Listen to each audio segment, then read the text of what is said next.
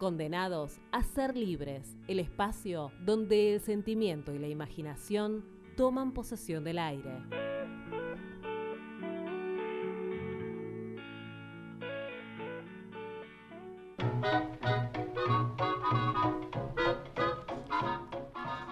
Estamos nuevamente en fiesta popular en el ex centro clandestino de detención, tortura y exterminio Garage Olimpo, en Radio Presente, que recuerda la lucha de nuestros 30.000 compañeros de desaparecidos, eh, que los tiene presentes día a día.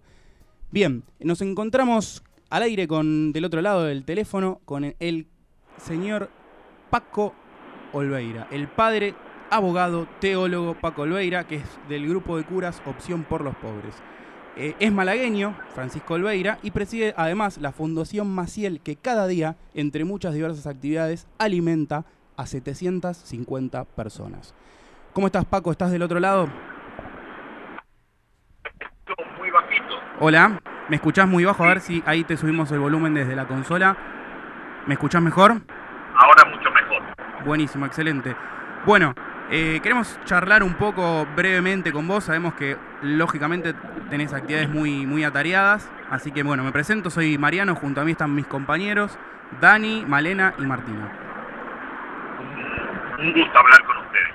Un gusto también. Bueno, queríamos hacerte algunas preguntas eh, respecto a tu trabajo, a lo que haces día a día. Eh, y básicamente queremos saber en qué consiste ese trabajo, ese grupo eh, Opción por los Pobres. Bueno, a ver, yo formo parte de ese grupo, somos un grupo de, de sacerdotes que en realidad no es que hagamos una tarea en común, cada uno tiene tiene su tarea, puede estar uno en una parroquia, Eduardo de la Serna es profesor de Biblia, algunos vivimos en asentamientos, villas o barrios populares, otros, bueno, en otros espacios, pero lo que sí nos une a todos es el que, que lo que hacemos lo hacemos desde la opción por los pobres, ¿no? Que fue la opción de Jesús, que fue, digamos, su programa de vida y que fue por lo que finalmente lo terminan, lo terminan asesinando, ¿no? Eh, no tenemos la exclusividad, claramente, de, de la opción por los pobres, ni somos los que mejores lo hacemos, pero sí intentamos vivirlo en nuestra vida. Y quizás la característica más clara que podemos tener como grupo es que intentamos decir una palabra públicamente sobre las cosas que vemos que andan digamos, mal en nuestra patria, que atentan contra la vida de los más pobres, y en ese sentido, mm, si hacemos política, eh, bueno, todo el mundo hace política eh, en el sentido amplio de la palabra. Bien, vos actualmente eh, estás en la diócesis Merlo Moreno, ¿no es así? Sí, yo estuve, en realidad yo soy de la diócesis de Merlo Moreno, por distintas circunstancias los últimos 13 años estuve en la diócesis de Avellaneda Lanús, prestado, digamos, y el año pasado, bueno, se terminó de, de, complicar la relación con el obispo de la diócesis y lo que me dijo de, de Avellaneda, lo que me dijo es, bueno, que me volviera a mi diócesis de origen. Y bueno, y ahora estoy viviendo en un asentamiento en Libertad Bien. Eh, y ahí, vos eh, estás en tu día a día en lo que es el barrio Eva Perón, ¿no? Exactamente. Ese asentamiento eh, se llama así, barrio Eva Perón. Y bueno, ahí estamos, a ver, yo estoy a cargo de una parroquia que incluye el asentamiento. Me fui a vivir al asentamiento porque es lo que a mí, lo que a mí me gusta.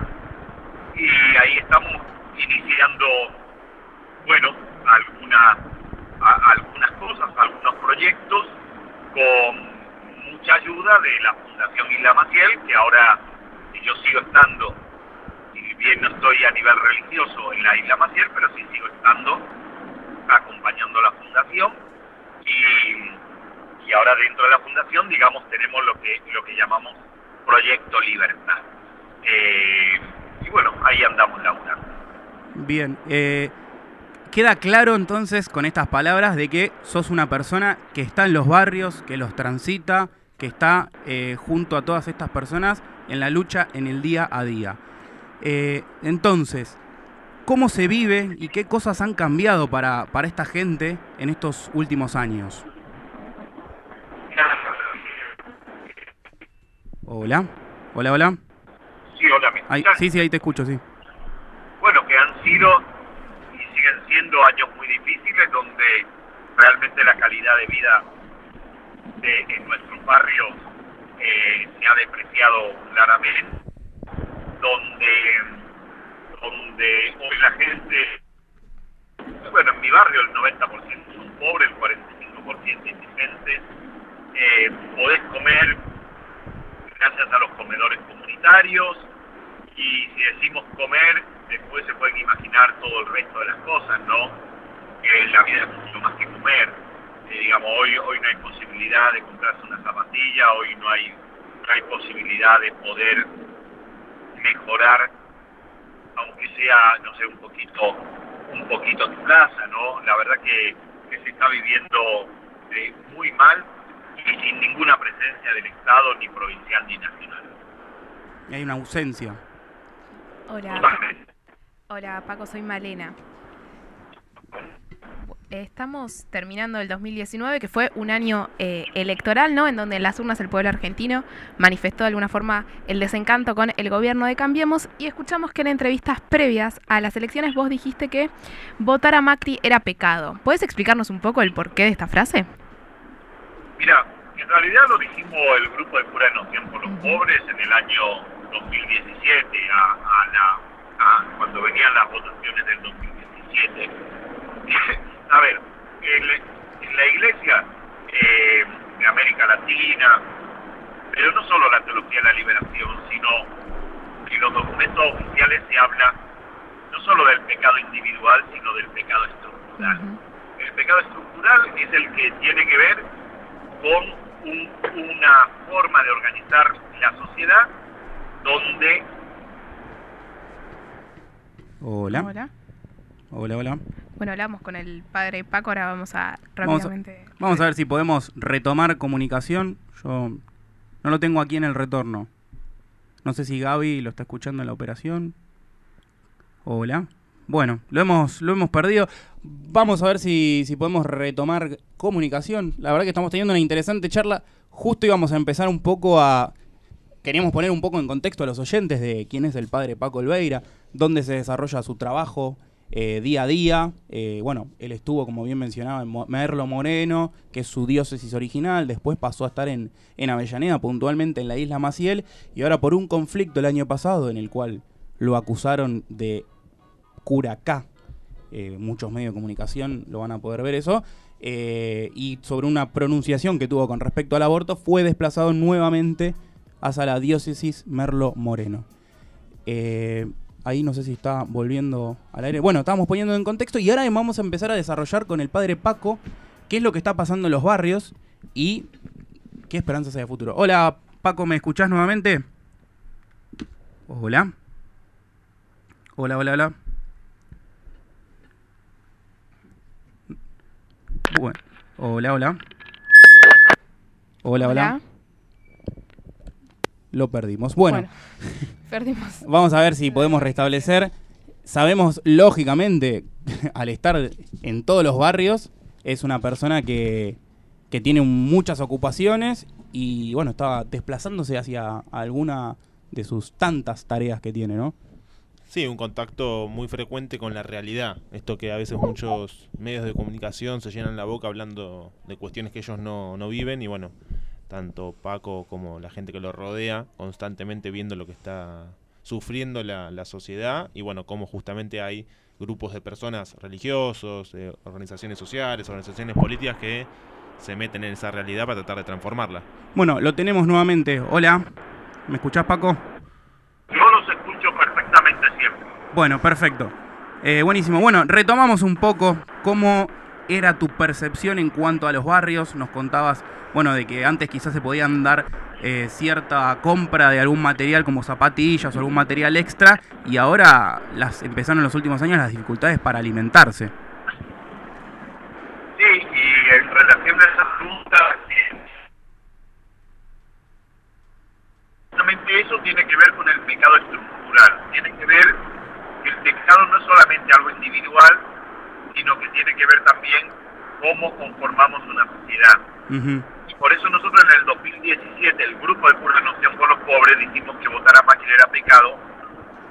La estructura de la sociedad que lleva adelante el neoliberalismo, eh, que llevaba adelante Macri, eh, que ahora, bueno, gracias a Dios, eh, la gente le dijo, le dijo basta, es una estructura donde los ricos son cada vez más ricos y donde los pobres son cada vez más pobres, donde aumenta la, la distancia, la diferencia, la desigualdad y donde no se construye una patria que sea justa. Entonces, si uno, siendo consciente de que eso es lo que hace el proyecto neoliberal, lo vota, está siendo cómplice de un gobierno y de una estructura que mata. Bien, y esto, como bien vos dijiste, eh, la gente ya le dijo no, le dijo basta, ¿no?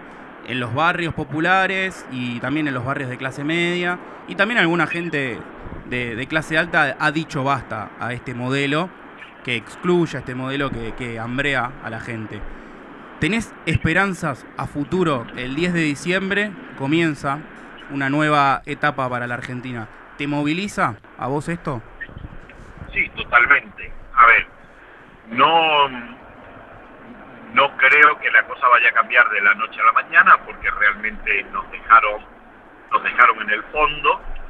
Eh, hay que hay que recomponer muchísimas cosas, pero claramente es un modelo totalmente distinto y yo tengo muchísima confianza en Les Fernández de que, de que lo primero que van a atender, eh, porque más lo están diciendo claramente y además porque, porque sabemos quién es Cristina, eh, el, problema del hambre y de ahí a, digamos, a, a que vuelva a rodar la rueda en nuestra patria que está ahora totalmente, totalmente embarrada. Ahora, ahora no hay nada que esté funcionando.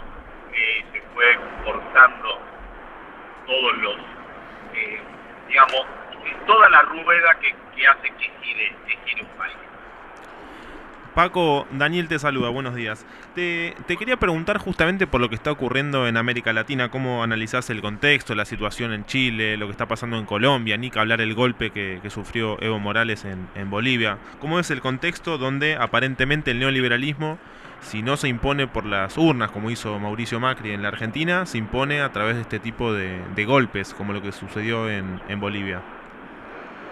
Y bueno, creo que Chile, Colombia, Ecuador, son, son ejemplos de, sociedades que están hartas de que a una buena parte se le basuree. Miren, tuve la, la posibilidad esta semana de ver esa película de El Guasón y realmente con una crudeza descarnada te muestra cómo cuando te basurean todos los días llega un momento donde, donde explotas, ¿no? Bueno, eso es Chile, eso es Colombia, eso eh, ha sido también Ecuador. Yo creo que no fue nuestra patria por, por distintas razones. Una porque a pesar de todo nuestro país es mucho más igualitario, por políticas de Perón y de Vita, eh, por políticas de Néstor y Cristina, y por la esperanza de que eh, volvía una nueva etapa. Si no, yo creo que también estaríamos incendiados lo mismo que está Chile. Por otra parte, nunca se van.